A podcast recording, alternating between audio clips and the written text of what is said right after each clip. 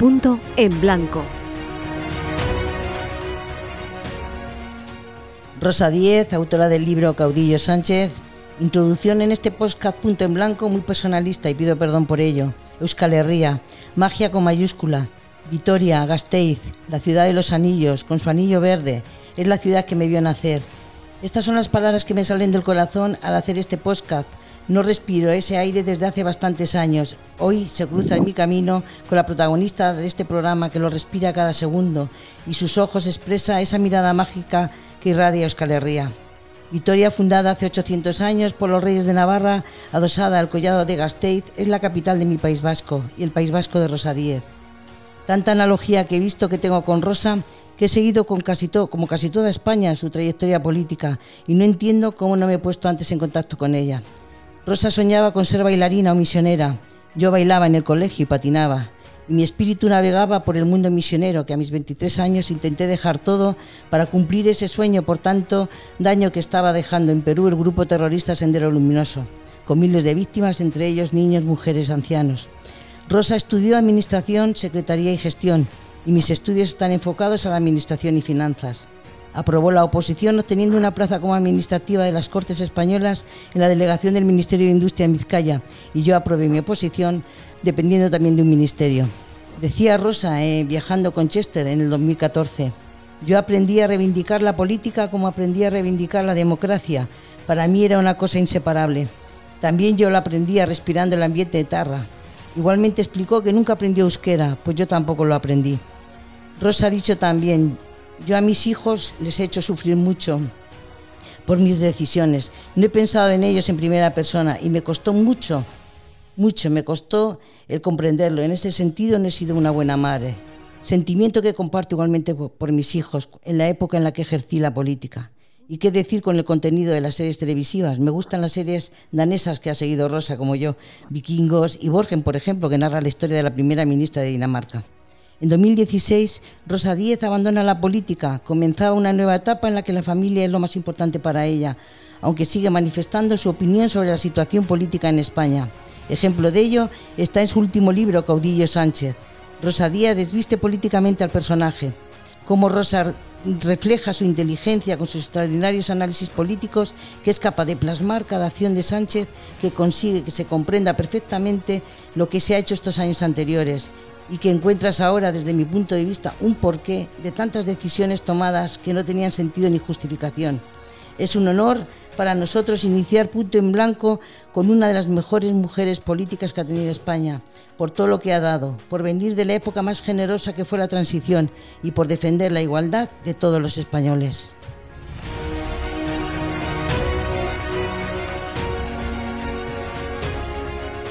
Punto en blanco. Con Juan y Palencia, José García de Mateo y Sebastián Marín.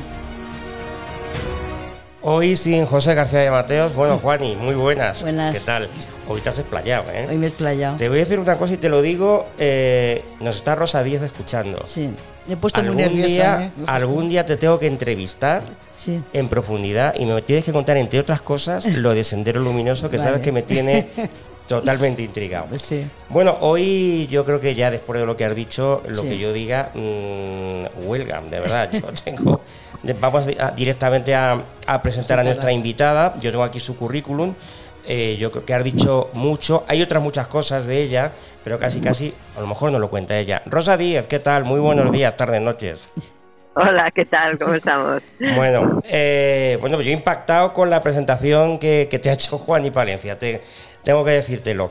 Bueno, nuestro, o al menos mi reconocimiento y mi respeto por una persona que ha luchado tantísimo por las libertades en un, pues en una autonomía eh, donde la libertad era escasa, o por no decir ninguna, creo, Rosa. Bueno, era la libertad era la asignatura pendiente durante la mayor parte de mi vida, ¿no? La primera etapa de mi vida, pues eh, yo nací en el 52, o sea que nací eh, todavía en dictadura, aunque, bueno, en comparación con los años anteriores de la posguerra, pues eh, eh, la cosa estaba mucho mejor desde el punto de vista, desde todo punto de vista, pero también desde el punto de vista incluso de, la vida cotidiana, ¿no? Yo mm, formo parte de una, familia humilde, mis padres no tenían nada porque fueron eran socialistas republicanos mi padre fue condenado a muerte en la batalla de Santander. Lo cogieron prisionero en la batalla de Santander y lo llevaron a un campo de concentración, lo condenaron a muerte en aquellos juicios sumarísimos entonces. Y luego, pues, eh, bueno, pues eh, como afortunadamente no lo sacaron en las sacas que se hacían entonces, cuando acabó la guerra, pues lo trajeron a una cárcel de, de Bilbao, a la cárcel de la Rínaga. Y mi madre, ya estaban casados entonces, vino detrás de él eh, bueno, esa circunstancia de la vida hizo que naciéramos. Cuando mi padre le volvieron a juzgar, lo condenaron a treinta y tantos años, sale de la cárcel al cabo de, seis años y medio, cuando salió pues se quedaron aquí en el País Vasco.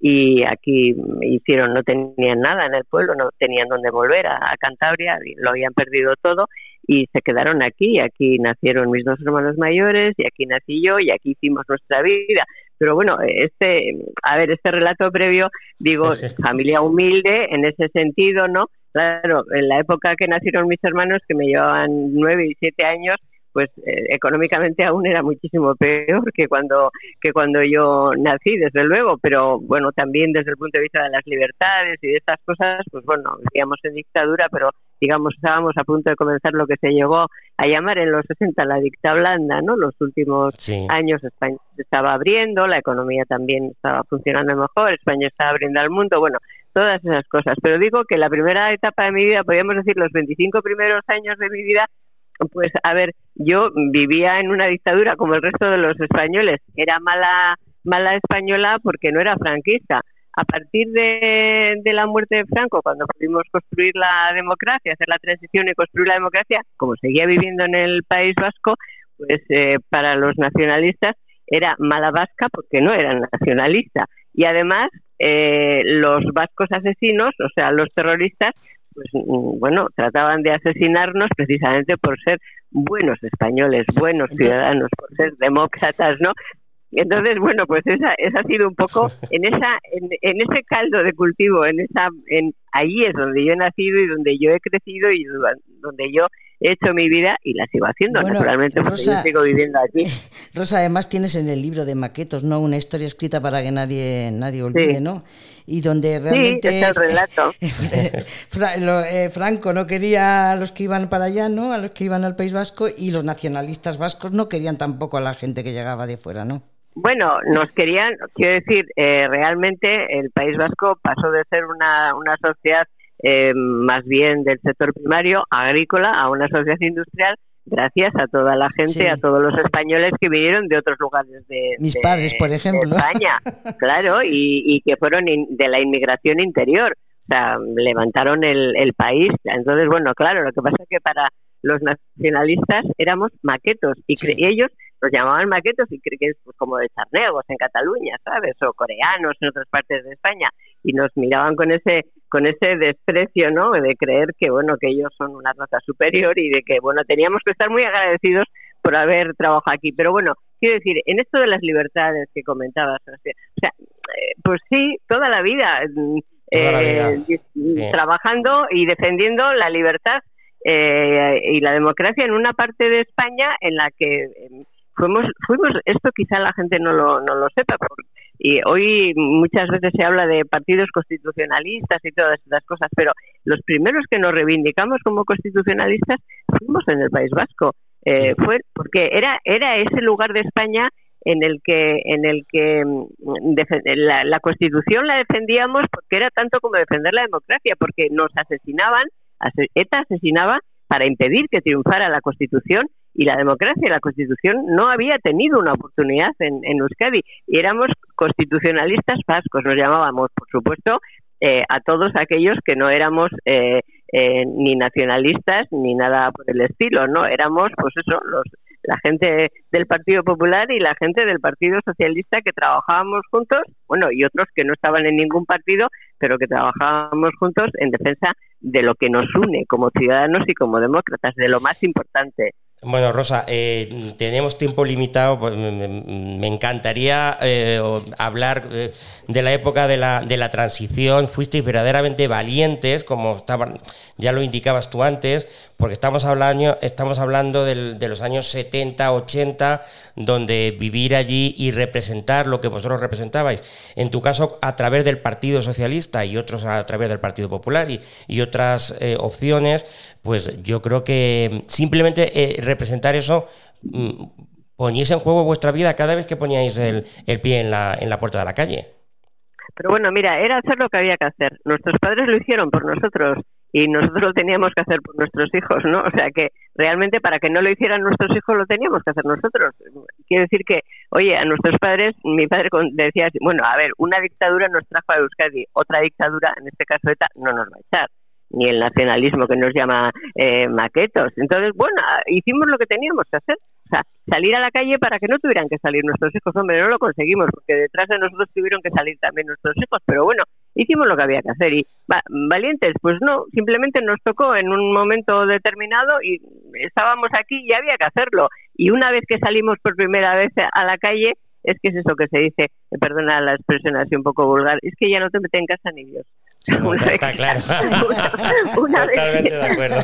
una vez que sales y está. Y luego, pues, hemos seguido haciendo, o por lo menos yo he procurado, pues lo que creía que tenía que hacer, defendiendo la causa justa, las cosas en las que creo. Y hoy no estoy en las instituciones, no estoy en la política institucional, pero sigo defendiendo como política que soy, en el sentido mm, verdadero de la palabra, como ciudadana que soy, que participo en, la, en, en, las cuestiones políticas que nos afectan a todos, pues hoy escribo, eh, hablo con vosotros, eh, hago tribunas, eh, hago conferencias y publico libros. El último. ¿Y, qué pasa con eso, con el caudillo Sánchez? ¿Qué pasa con ese libro tan interesante? que sé, lo que nos estaba contando creo que es el origen, porque claro, en aquel entonces ella militaba en, en, el Partido Socialista Obrero Español. en aquel entonces creo que, bueno, no creo, no, estaba Ramón Jauregui, que es su gran valedor, y, mm, un partido bueno, en el que pudo llegar a ser, secretaria general, no, lo consiguió, pero en eh, un partido que yo creo que dista mucho, y por eso digo que es el origen del libro, Caudillo Sánchez, dista mucho de, este Partido Socialista, ¿no, Rosa?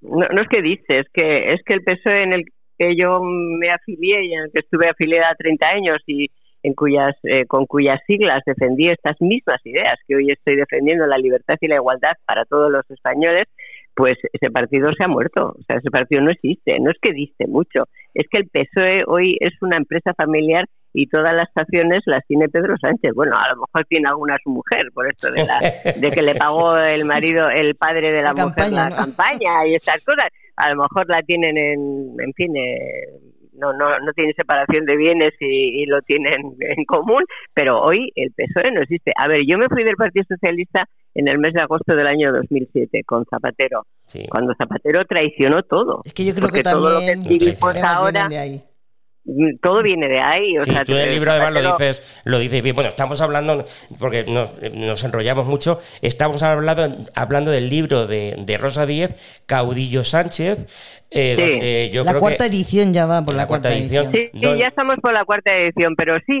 pero es que, em, es que eh, yo decidí escribir este libro porque, em, a ver, analizar eh, a, a Pedro Sánchez eh, requiere salirse un poco de la, de la norma, o sea, hay que analizarlo en función de cómo es. El, el, análisis político no sirve para comprender el comportamiento humano de este personaje y menos aún no sirve para comprenderlo y menos aún, que es lo que a mí me importa, para prevenirnos y protegernos de las consecuencias políticas de sus actos. O sea, eh, Pedro, eh, Pedro Sánchez eh, tiene éxito político eh, en psicología está muy bien descrito que las personas con una personalidad como la de este hombre tienen muchas posibilidades de triunfar en la política, entre otras cosas porque eh, sus oponentes, normalmente, sus oponentes políticos y el resto de las personas que lo juzgan, tratan a juzgarlo como, como alguien como él, que se mueve por los mismos impulsos y de la misma manera. O sea, que tiene, oye, podrá ser de derechas, de izquierdas, podrá equivocarse, hacer las cosas bien, mal, en fin, pero pero bueno uno uno considera que bueno que está ante una persona normal entre entre comillas pero para que todo el mundo me entiende normal con los impulsos normales. Y no eh, la personalidad de este tipo es es la clave. Eh, en psicología yo esto lo escribí, esta, esta descripción eh, yo la publiqué hace varios años, esto que voy a contar ahora, en, en, expansión concretamente, en un artículo. El director no se atrevía a publicarlo, el director de entonces decía, pero tú no crees que podemos tener algún problema. Y yo había hablado mucho con un amigo que tengo que es catedrático de psicología, que además de, dar clases es clínico y tal, eh, sobre este personaje y me dijo, no, no, si esto en psicología está, está descrito, existe un tipo de personalidad que se denomina la triada oscura y cuyo perfil está determinado por la combinación de tres factores. La psicopatía, entendida como una empatía muy limitada o nula, propia de personas que no tienen remordimientos y para que personas para las que la moral o las normas éticas les son absolutamente indiferentes, el maquiavelismo, que se caracteriza por tener actitudes cínicas, por adoptar estrategias cuyo único fin es beneficiar sus propios intereses, y el narcisismo, que define a una persona vanidosa, a una persona que fantasea con un poder ilimitado y que cree merecer un estatus superior. A ver, es que es del libro, ¿no? Es que es una definición exacta del tipo, pero no del tipo, sino de cada una de las actuaciones del tipo. Tú te pones a repasar, que yo lo hago en, en este libro que estamos comentando, en, mi, en el último libro, en Caudillo Sánchez, yo eh, me he tomado el trabajo, he querido hacerlo así, de repasar algunas de sus, de sus decisiones, de sus actos más conocidos y más funestos para la convivencia entre españoles, para explicarlo en base a cada una de estas decisiones. Hay que ser muy, muy narcisista, por ejemplo, para hablar de las últimas, muy, muy, muy narcisista, o sea, muy, muy déspota, para al día siguiente de las elecciones tomar esa decisión de convocar elecciones anticipadas para el mes de agosto para castigarnos a todos los españoles que no lo habíamos votado. Dice, estos eh, se van a fastidiar. yo, estoy de tu, misma opinión. Yo creo que fue el castigo, y lo sabéis, por como, como un padre cuando riña a su tu hijo. Mm, te has portado mal, ahora te voy a castigar. Te vas a fastidiar, pero es que les fastidió, pero es que les castigó también a, a los que llama suyos a sus propios votantes, a su propio, a su propia empresa, A, su propio partido empresa. Y dice, pero bueno, es que no estáis a mi altura. Acordaos al día siguiente de las elecciones que reunió al grupo de haber convocado anticipadamente que convoca elecciones anticipadas sin reunir al Consejo de Ministros, artículo 115 de la Constitución, propio del déspota, del narciso, que dice, pero yo voy a estar sometido a las leyes, porque yo yo voy, anuncio que convoco y tal, luego a la tarde ya reuniré al Consejo de Ministros y ya les diré. Y al día siguiente reúne al grupo parlamentario y les dice, me he sacrificado por vosotros. Toma, Castaña. hay que estar muy eh, psicópata, muy narciso, muy maquiavelo para actuar así. Entonces, claro, cuando, cuando le analizas con los criterios normales, la gente dice, ay, no lo hará, no hará esto. Y todo el tiempo, no lo hará, no lo hará, y todo el rato lo va haciendo. Y hay que, hay que saberlo. Esto, yo, esto que estamos comentando es ya la continuación de tu libro, Rosa, que supongo que lo harás en algún momento. Pero, eh, no sé, vamos, doy por hecho que escuchaste el otro día la entrevista con Carlos Alsina. A mí, a, mí el, es que me acordé de tu libro, porque cuando le pregunta o le dice a Alsina, presidente, ¿por qué no nos mentido tanto? Eh, dice, dígame una. Digo, ¿una?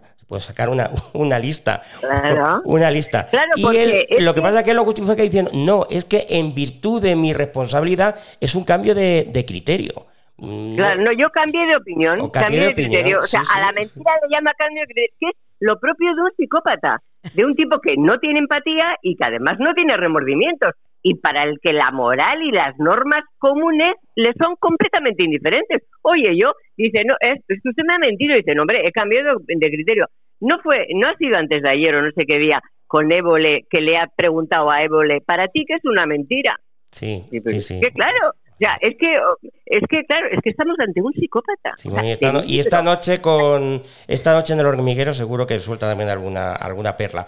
Em, a mí hay un, ya volviendo al libro eh, eh, per se, eh, hay una hay, hay, dos cosas que bueno, una que me llama la atención porque además lo justifica y lo explicas durante en el desarrollo de tu libro es que toma como realmente toma como frase la, la de la de lo que el viento se llevó, Escarlata Ojara, de adiós pongo por testigo y lo lleva hasta las últimas consecuencias, es claro. que no volvería a pasar hambre, ¿no?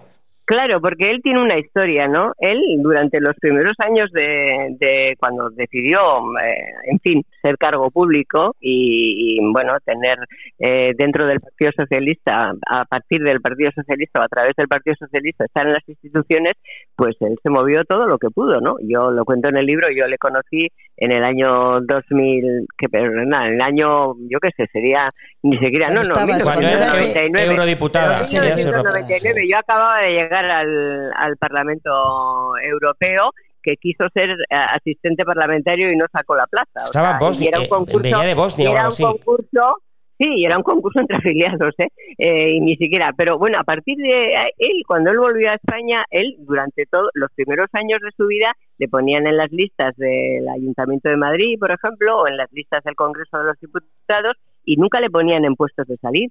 Siempre eh, se quedaba sin poder entrar y tenía que esperar a que dimitieran eh, dos, tres, cuatro o los que fueren para igual al cabo de dos años entrar. Entonces, claro, para un narciso como él, esto era completamente, era absolutamente humillante, porque claro, él se consideraba por encima de todos los demás. Y entonces tener que estar, o sea, ahí fue, fue mm, en fin, eh, acumulando resentimiento y odio y se ha vengado en cuanto ha podido de los que le ponían en esos sitios, de no salir, pero él estaba ahí acumulando resentimiento. Entonces, una vez que, que, consiguió ganar, una vez que consiguió poder, eh, es que es que fue efectivamente el juramento de, de, lo que el viento se llevó. A Dios pongo por testigo que jamás volveré a pasar hambre, aunque tenga que matar, aunque tenga que mentir, aunque tenga, bueno, y eso eso va pues eso es lo que hace que él, en fin, eh, bueno, no, no miente, cambia de criterio, no, eh, no, esto no lo dijo como decía la antigua vicepresidenta eh, no, no, esto no lo dijo Pedro Sánchez, presidente, no, lo dijo cuando era candidato, no, no, esto, o sea, no, él, bueno, para él ni la mentira, ni la norma ética general, ni la verdad, ni nada, nada tiene sentido porque él está por encima y él, como se considera superior a los demás, pues a lo largo de su vida primero acumula resentimiento y después se venga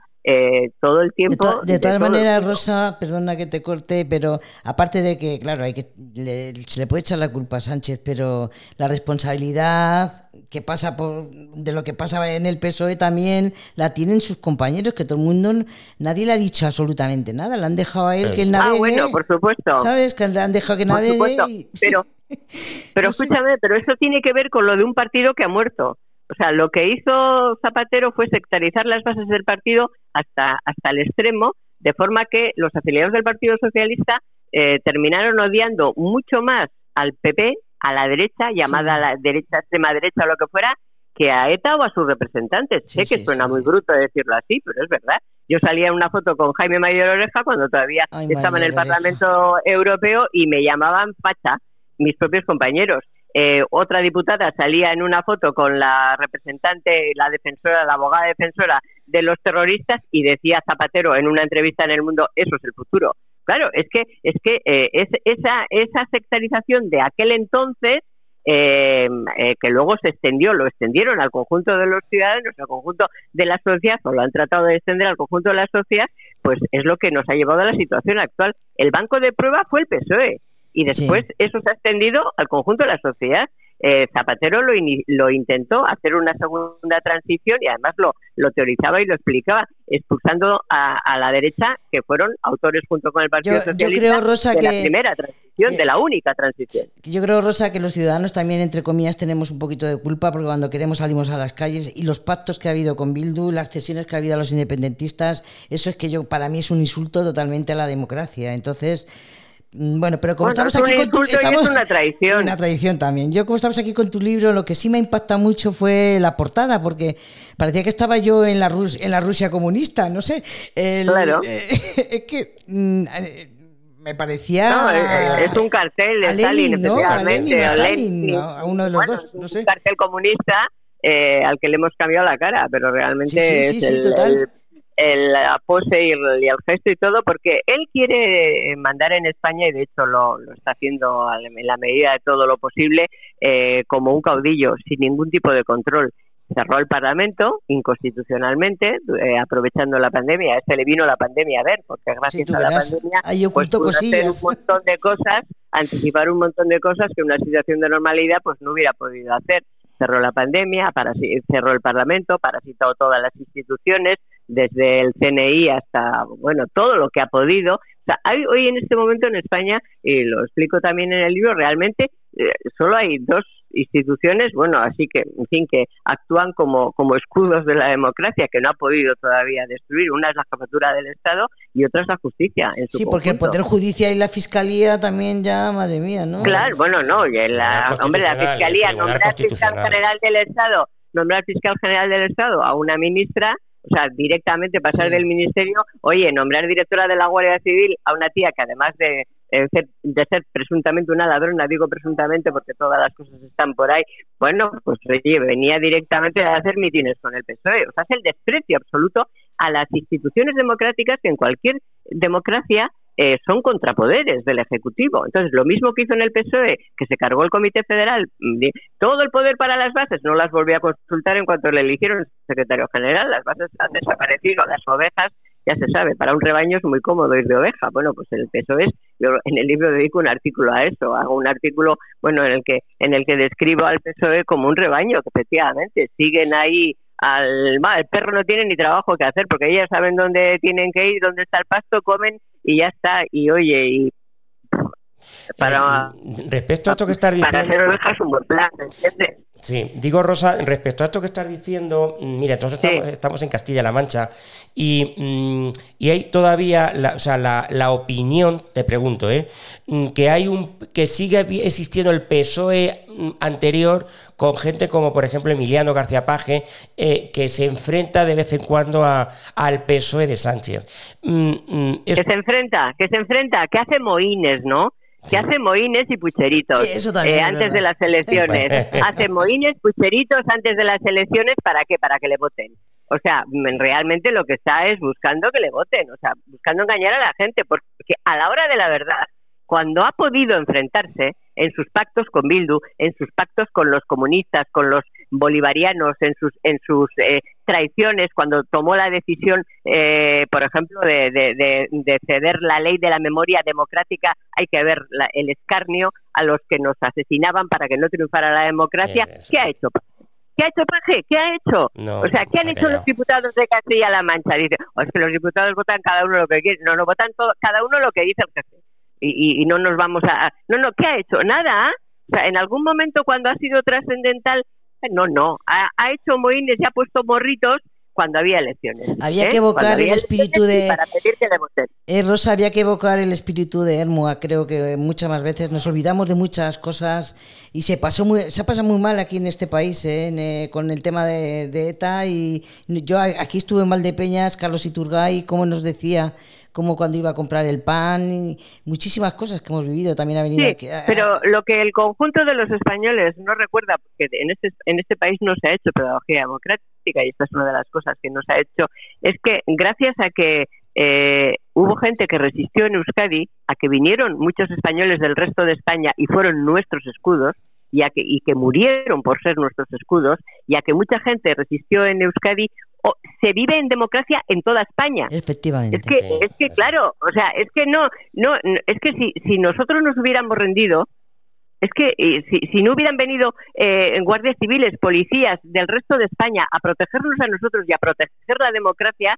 eh, pues, pues es que España en España no habría democracia. ETA mataba eh, en Euskadi fundamentalmente, aunque también asesinaba en Madrid y en Navarra y en otros lugares de España, pero en la mayor parte de, de crímenes los cometió en el País Vasco y en segundo lugar en Navarra y grandes crímenes en, en Madrid y en Zaragoza y en Andalucía, en otros sitios, pero porque iba contra la democracia contra la democracia española, contra la democracia, contra la Constitución del 78. Entonces, a ver, esto, esto lo hemos sufrido directamente en Euskadi, más, o si queréis, más directamente, más, en fin, de una manera más, más brutal si quieres, pero, pero la, batalla era una batalla por la democracia de todo el país. Y, entonces, bueno, pues que, que este Partido Socialista Obrero Español haya, eh, haya decidido que los prescriptores, los defensores, los que hoy lo siguen homenajeando, los que están orgullosos de haber pertenecido a ese mundo y están orgullosos de la historia de ETA, sean sus socios preferidos, y he dicho el PSOE, no he dicho Sánchez, ¿eh? el PSOE, y el PSOE es paje, ¿eh? Han, han, decidido que, San, que Otegui es un ser mucho más honorable que Santiago Abascal. Y que Núñez Feijó, por supuesto que todos los demás. Mucho más honorable, es socio preferido. Y lo ha permitido el PSOE. Sí, el PSOE, aquel PSOE ha muerto, pero hay mucha gente que sigue dentro del PSOE diciendo, es que esto es el PSOE, como, como en Castilla-La Mancha, que me estáis diciendo, que me estáis poniendo como ejemplo. Pues no, no, la verdad es que no. Yo lo entiendo humanamente, ¿eh? porque, a ver, la, la resistencia es dura, puede hasta ser peligrosa, pero la disidencia es muy complicada. Es que te llaman facha, es que los que han sido amigos tuyos de toda la vida de tu cuadrilla, es que dejan de hablarte, es que te miran de otra manera. Ah, bueno, pero... Es que es tremendo, es tremendo, sí. Eh, Rosa, el, volviendo al, libro... Mm, mm, con Sánchez, caudillo, bueno, creo que el, título caudillo Sánchez lo define todo. ¿La libertad está en peligro en este país?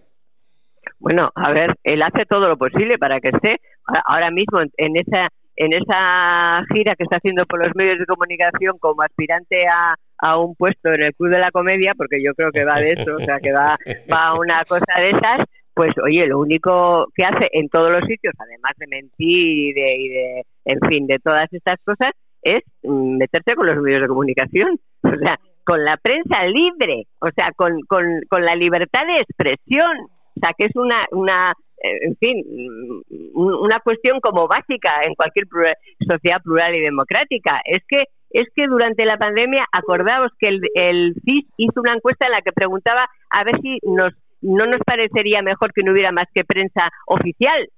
o sea, acordaos, es que a la gente, claro, han pasado tantas cosas que se nos olvida. Es que los caudillos no quieren libertad, o sea, la libertad va en contra del caudillismo.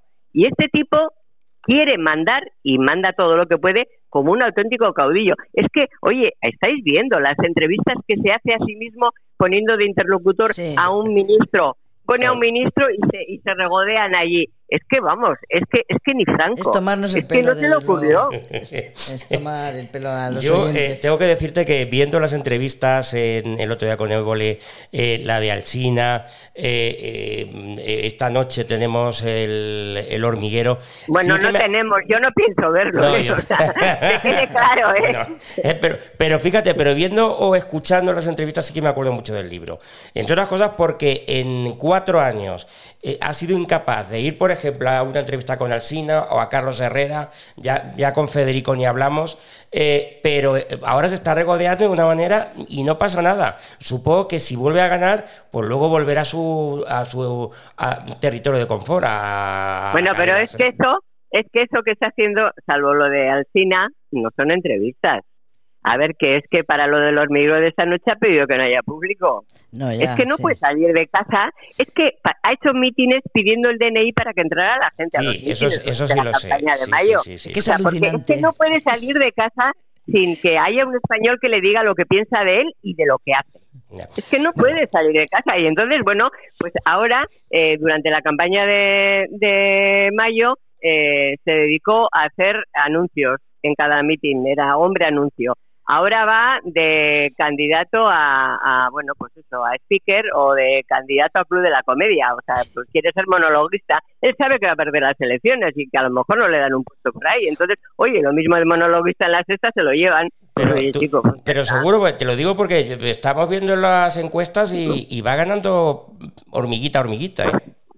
Ni hormiguita ni hormiguito. O sea, ese, ese faltan faltan 26 días o 27, no me acuerdo. O sea, yo estoy poniendo todos los días. No, bueno, a ver, o sea, yo creo que, en fin, en legítima defensa, el, el día 23 de julio, vamos, no va a haber ola de calor que supere la, hora, la ola de indignación que nos provoca este, este tipo y vamos a ir como un solo hombre, como una sola mujer, en legítima pues defensa. Oye, incluso a pesar de lo que hacen estos partidos llamados y obligados a ser la alternativa, incluso a pesar de ellos. O sea, en fin. Eh, bueno, pues vamos a decir, Rosa, tenemos la última palabra. Vamos a decir, Rosa, que, que, la gente que pueda optar por leer tu libro, porque por lo menos a mí me aclara muchísimas cosas y, que, lo, que lo compren y lo lean porque porque yo desde luego lo he visto claro a ver a mí se me ha hecho, se me ha hecho, muy ameno el se me ha hecho ¿eh? muy ameno se me ha hecho muy ameno y sí creo es cierto que creo que retrata al personaje totalmente. No y yo creo que se trata de eso. Se trata de eso se trata de eso. Punto en blanco.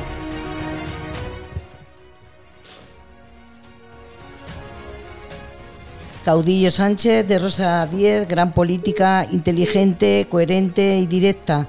Ojalá hubiera seguido en la política activa para verla en los debates del Congreso. ¿Cómo echo de menos a esta mujer en la política? Admiro profundamente a Rosa Díez y que creo que no ha recibido el trato justo que desde su marcha tendría que haber recibido, desde la parcela política en la que se ha desenvuelto durante muchos años. Hoy he vuelto a vivir con Rosa lo que vivió Valdepeñas, aquel espíritu de Hermua, con mi admirado ministro del Interior, Mayor Oreja, y el genuino socialdemócrata Nicolás Redondo. Espero y deseo que este libro, tras la triada oscura, psicópata, narcisista, maquiavélico, se estudie realmente la descripción de personalidad caudillo Sánchez, para ver si pueden tener cura estas características de desviación de la personalidad. Gracias, Rosas, por frases como los territorios no tienen ningún derecho, ninguno, los tienen los ciudadanos. O el nacionalismo no es una ideología, es una religión, que nos aclaran tantas cosas. Gracias por tu claridad de ideas, gracias por hablar para defender la libertad, la democracia y la unidad de España, y gracias por traer a estas tierras manchegas aire fresco del norte de España. Bueno, estas tierras manchegas hay que, hay que recordar que nos escuchan por todos lados. ¿eh? Em, Rosa, hay una cosa que no hemos dicho y que yo creo que es de, vamos, no, hay ningún problema para localizar el libro eh, editorial y lo podemos encontrar en todas las librerías. Sí, es de de los libros y está en todas las librerías, sigue estando en los puestos altos. Estamos, como hemos dicho antes, en cuarta edición y yo creo que eh, está ahí porque creo que resulta útil, que es un instrumento útil. Eh, ahora que se habla tanto de memoria histórica mientras se trabaja para la desmemoria, es un elemento interesante, uno más, para hacer pedagogía democrática y para defender la democracia. Hay muchísimas cosas que se nos quedan en el tintero, Rosa. Tendremos que quedar en algún otro momento porque eh, si tú no lo permites, porque nos gustaría hablar de, muchísimas cosas, pero ¿tendrá una segunda parte el libro, Rosa? Bueno, yo creo que este no necesita segunda parte. Habrá otro libro, claro. Bueno, realmente habrá otro libro. Este no necesita segunda parte después del 23 de julio en, al final del libro, eh, yo termino el libro, eh, ¿os acordáis? Con una, con una cita que se le atribuye a Churchill. Eh, todas las citas interesantes se le, se le atribuyen sí, la historia no... cuántas, son de él y cuántas se le han atribuido, pero esta parece que sí que es de él. Churchill decía que la historia le tratará bien eh, porque, entre otras cosas, porque él eh, tiene la intención de escribirla. Dice, la historia será amable conmigo porque tengo la intención de escribirla.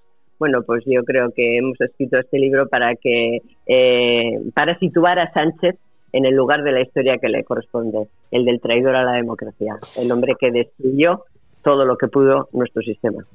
Caudillo Sánchez, Rosa Díez, muchísimas gracias por estar con nosotros. Ha sido un auténtico placer, Rosa. Muchas gracias, Rosa. Muchas gracias, muy amables. Bueno, y a todos ustedes les esperamos en, la próximo, en el próximo podcast. Un saludo, sean felices.